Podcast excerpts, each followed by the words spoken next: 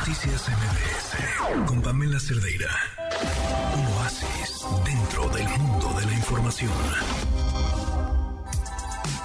Adán, ¿cómo estás? Muy buenas noches. Hola Pam, muy buenas noches, pues muy contento de saludarte y a ti y a todo tu auditorio para platicar de libros. Yo traigo un libro muy especial, Pam, que estoy seguro que van a disfrutar mucho leyéndolo. La autora se llama Tori Telfer y vea qué interesante es el título, desde ahí se empieza a disfrutar el libro. Dice, Maestras del engaño, estafadoras, timadoras y embaucadoras de la historia. Tori Telfer, además de ser una gran escritora, es periodista. Entonces ella se propone hacer un trabajo de investigación muy original y que además uno se divierte, aprende muchísimo de estafadoras a lo largo de la historia, de maestras del engaño. Es un libro moralmente que puede ser extraño porque cómo dedicar a las personas que estafan un libro en el sentido de admirarlas, ¿no? Pero bueno, eh, son estafadoras muy particulares que además tienen una gran imaginación. Ella divide el libro muy padre en donde ella comienza por celebridades, es decir, estafadoras que cambiaron la historia de un país.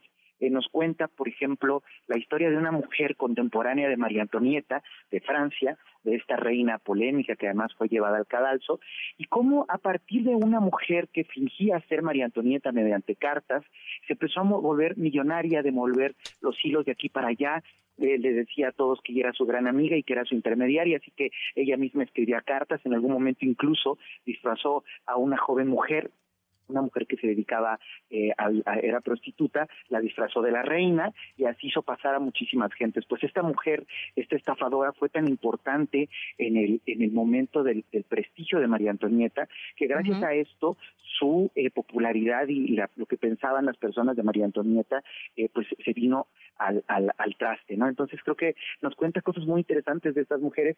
Otra muy importante, por ejemplo, de las visionarias, nos cuenta una historia que yo no sabía para nada, Pam, y fue como en el siglo XIX una serie de mujeres que tenían un gran talento para engañar, hicieron una religión, una religión llamada el espiritismo, que por cierto para México y su historia es muy importante porque Francisco y Madero era espiritista y unos espíritus le dijeron que tenía que hacer la revolución en México. Pues bueno, aquí ella nos, ella nos cuenta, Dorita Elfer, la historia de estas mujeres, cómo fueron su capacidad de engañar y cómo en verdad empezó a ser todo una religión. Imagínate, dos personas que saben mover manzanas, levantar mesas huecas y que mm. logren hacer una religión. Entonces es un libro donde aprendes muchísimo de la historia y donde además descubres a personajes que hasta antes no habías visto, muchas te digo, pues moralmente difíciles de admirar, pero lo que sí pasa siempre en este libro de Maestras del Engaño es que te diviertes mucho, lo disfrutas y bueno, creo que es un libro que, que pueden disfrutar mucho tú y tu auditorio, querida Pam. Oye, no, lo quiero ya. Fíjate que en el libro, en el de Rosa Montero que hemos platicado, El peligro de estar cuerda,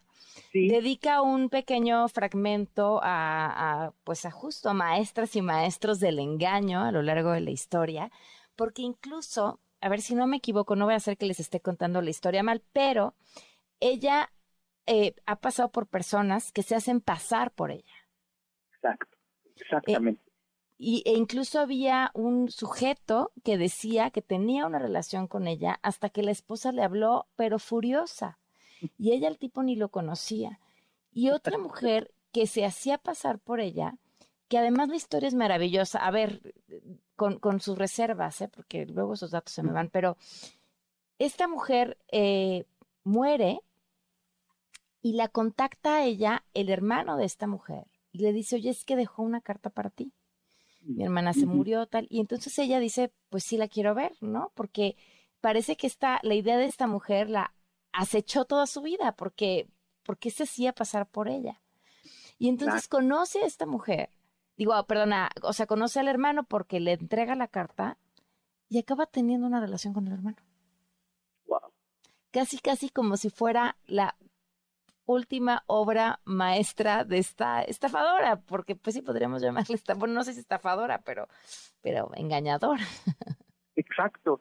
No, y justo fíjate que este libro dedica una parte a las fabulistas, es decir, la gente capaz de inventar historias y vivir en otro mundo, pero justo como dentro de la literatura, si lo vemos desde allí, pues es algo apasionante y en este caso como la literatura invade la vida, ¿no? O sea, pensar que, una mujer se, se, hace pasar por ella y ella termina eh, eh, estando de pareja con el hermano, ¿no? Es como cuando las fábulas y las historias se meten en nuestra realidad, ¿no? Lo quiero, lo quiero. Maestros del engaño de Tori Tefler. Telfer. Lo van a disfrutar mucho. Las estafadoras, timadoras y embaucadoras de la historia. Es un libro en verdad delicioso, Pam. Perfecto, pues muchísimas gracias, Adán. Un fuerte abrazo. Gracias a ti, Pam. Un fuerte, fuerte abrazo a ti y a todo tu auditorio. Noticias MBS